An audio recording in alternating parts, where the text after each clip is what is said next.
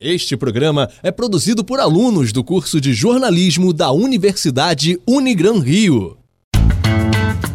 Está no ar! Toque rápido!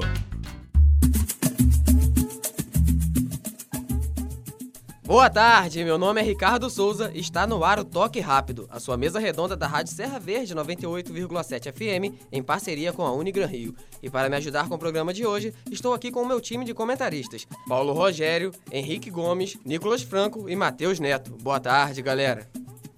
E vamos começar falando da estreia do Brasil na Copa América.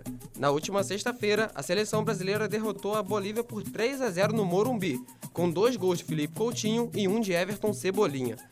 O Brasil fez o jogo que vocês esperavam? Boa tarde a todos, boa tarde aos amigos ouvintes. É... Bom, Ricardo, por mais que o placar tenha sido 3 a 0 eu acredito que o desempenho da equipe não tenha sido tão agradável assim. É, como a gente dizia no programa de sexta-feira, a gente esperava um Brasil vencendo realmente com placar elástico, o que aconteceu, só que não foi tão convincente assim o Brasil venceu por 3 a 0 muito mais pela equipe fraca tecnicamente, que é a Bolívia, do que por méritos próprios, do que por construções de jogadas, do que por envolver o adversário em seu estilo de jogo. Boa tarde, Ricardo. Boa tarde a todos. É, eu concordo com o Paulo. Eu acho que a seleção brasileira deixou a desejar. O 3 a 0 foi um placar elástico demais pelo que foi o jogo. No primeiro tempo, a seleção brasileira usou muito da bola aérea. Acho que principalmente pelo esquema de jogo. O Tite optou por usar o Fernandinho ao lado do Casemiro no lugar do Arthur, por uma questão de ser um jogador mais passador do que o Alan. E isso soltou mais os laterais. Mas não sei até que ponto isso foi benéfico, porque aí os laterais foram muito acionados e a bola aérea foi muito acionada. Isso não era tão benéfico para o Roberto Firmino, porque ele não é um centroavante que fica na área, não é tão forte, não prende tantos zagueiros, ele sai muito da área. Então, e outro aspecto também é o David Neres, que é canhoto jogando pela esquerda, ele tentando muitos dribles para a linha de fundo e não para a área. E aí, quando ele foi substituído pelo Cebolinha, que é destro, que joga por ali, ele cortou para dentro e finalizou bem. É, eu acho que o Brasil ainda tem bastante a evoluir nessa parte tática, nessa transição do 4-1-4-1 que usou durante muito tempo para o 4-2-3-1 que vem usando agora.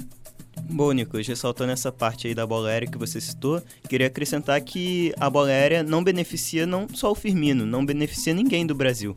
Porque antes o Firmino, com essa locomoção dele, ou o Gabriel Jesus, né, seja quem for que esteja atuando de 9, ele saía da área e abria espaço para o Paulinho entrar, que era quem atuava ali no meio-campo com infiltrações.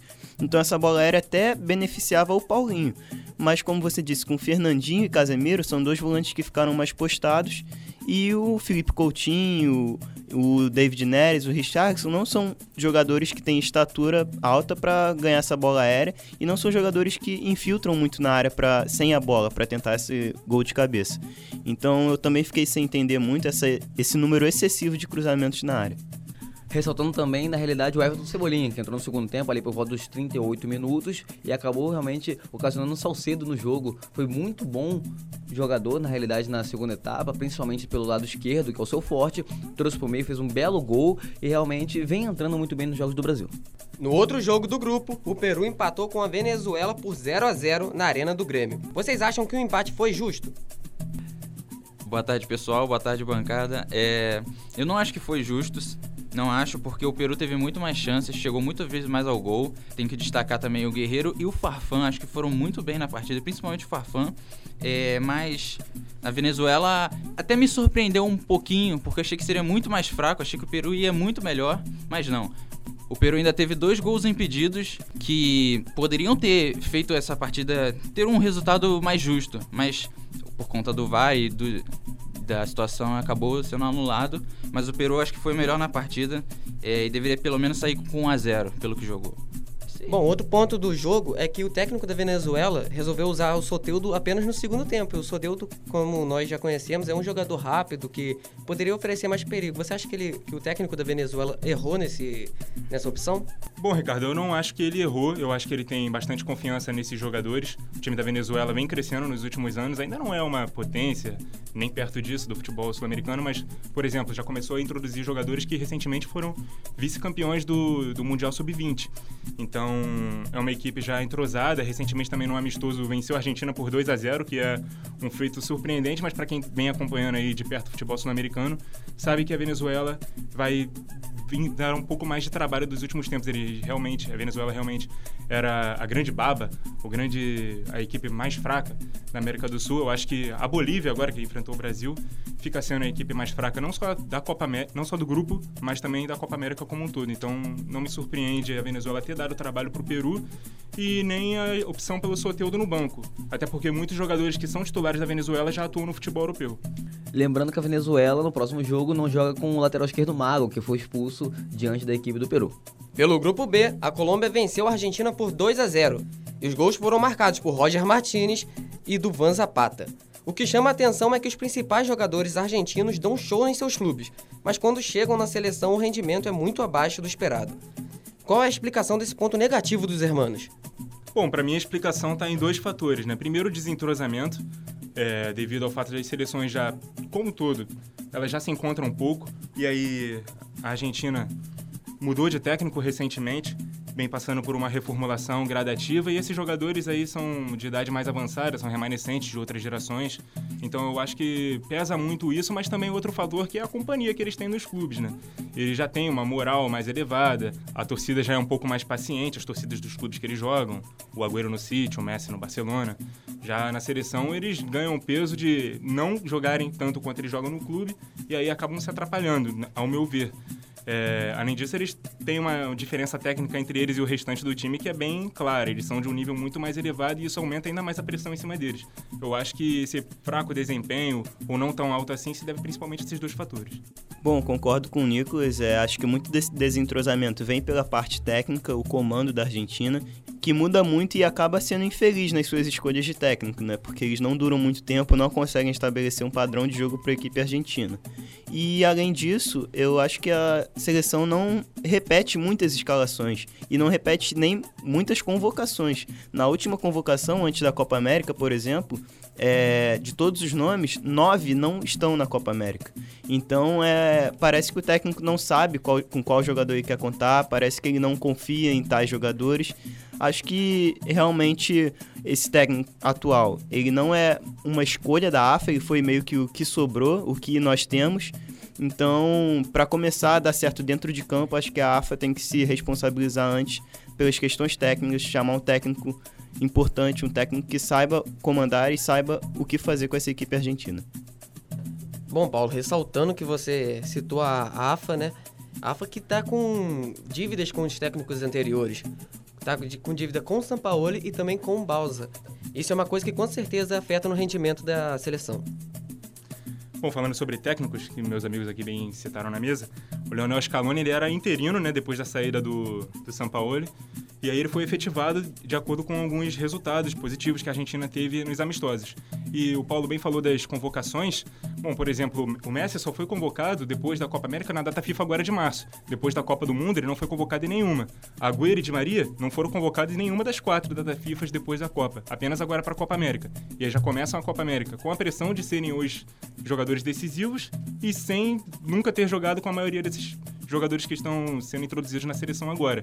Isso também contribui muito para o desentrosamento da equipe. Ainda sobre essas trocas da Argentina, é um dado interessante é que nos últimos 13 anos é, o Uruguai se manteve com o mesmo técnico, o Oscar Tabares, e a Argentina trocou nove vezes de técnico, entre eles até o mesmo Maradona, que ninguém esperaria e que tinha uma seleção até forte em 2010. E mesmo com essa troca de técnico, a Argentina chegou à final de três Copas Américas e uma final de Copa do Mundo. Então dá pra ver que a Argentina tem sempre um time forte, mas imagina se ela tivesse um time bem organizado, com um técnico trabalhando há um bom tempo. Poderia ter ganhado até um título nesse meio, nesse meio período. Bom, e ainda falando sobre técnicos argentinos, na última edição da Copa América, dos oito quadrifinalistas, seis tinham técnicos argentinos, entre eles o Peckerman, que acabou, acabou de sair da, da seleção colombiana, o técnico da seleção do Chile no conquista da Copa América de 2015, que era o próprio Sampaoli, também era argentino. E aí temos alguns técnicos argentinos que estão na Europa fazendo ótimos trabalhos como o Simeone no Atlético de Madrid e o Pochettino no Tottenham. E a AFA não parece atrair esses principais técnicos para dentro de sua seleção. Então, realmente tem que ficar com o que tem. Bom, e falando sobre técnico, se de um lado a Argentina tá com essa dificuldade com os técnicos, a Colômbia já vem com um bom técnico que armou bem o seu time. Foi uma ótima partida da Colômbia e através desse jogo nós podemos afirmar que a Colômbia é uma das favoritas ou ainda é muito cedo? Bom, Ricardo, acredito que favorito mesmo, acho que a gente só tem o Brasil. E a gente pode entrar no mérito de outras seleções que estão logo abaixo do Brasil, que são a Argentina, mesmo com essa desorganização, a gente não pode subestimar o talento de o melhor jogador do mundo. É, temos a Colômbia, que realmente mostrou, fez uma bela partida, mostrou que não veio a brincadeira aqui no Brasil. E também o Uruguai, que fez uma ótima partida no dia de ontem, por mais que o adversário tenha sido um pouco fraco, né?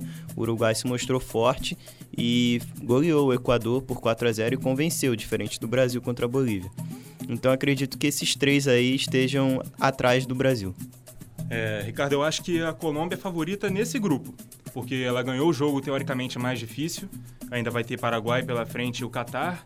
É, acho que favorito para a Copa América, eu diria que não. É. Nem entre os favoritos. Talvez seja favorita chegar bem longe, umas semifinais, talvez, dependendo do adversário. É, eu destaco como favorito da Copa América além do Brasil, principalmente o Uruguai. Bom, e na última Copa do Mundo, entre os oito quadrifinalistas, só Brasil e Uruguai não eram europeus, né? E o Uruguai só foi sofrer seu primeiro gol nas oitavas de final contra Portugal e só foi eliminado tomando outros dois gols nas quartas de final contra a França. E voltando agora a falar do grupo B, a outra partida do grupo foi disputada por Paraguai e Catar, no Maracanã, onde o jogo terminou empatado por 2 a 2. Foi uma surpresa o Catar tirar pontos do Paraguai? Acho que sim, Ricardo. Todos nós pensávamos que o Qatar ia ser o saco de pancadas da Copa América, é a equipe mais fraca tecnicamente, mas mostrou que não é isso, né? É atual campeã da Copa da Ásia e conseguiu recuperar um jogo que parecia perdido. O Paraguai, por mais que não seja lá essas coisas, tem um elenco peça por peça melhor do que o do Qatar.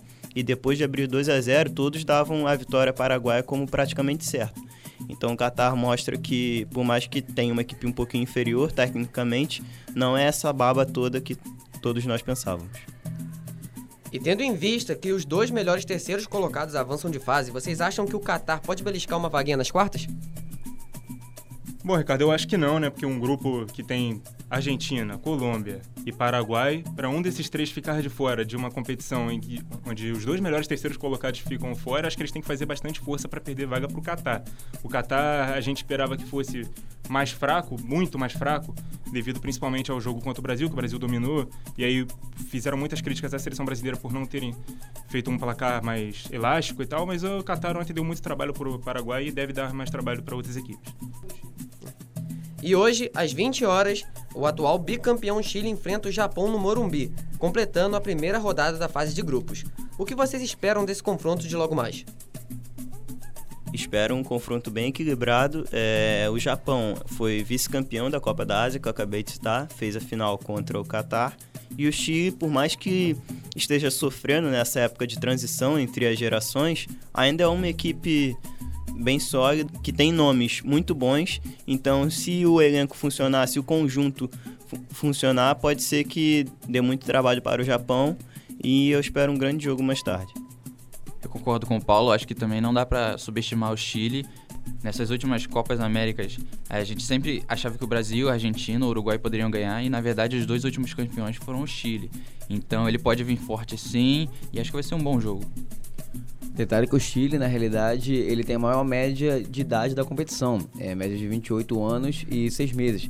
E a equipe do Chile, para mim, é a grande favorita também da competição, né? Citaram Uruguai e Brasil, mas Uruguai e Brasil tem um grande time e não estão ganhando nada. E o Chile vem para ser campeão. E por hoje é isso, pessoal. Chegamos ao fim do Toque Rápido. Sua mesa redonda da Rádio Serra Verde 98,7 FM em parceria com a Unigran Rio. Muito obrigado a você que nos acompanhou e até a próxima.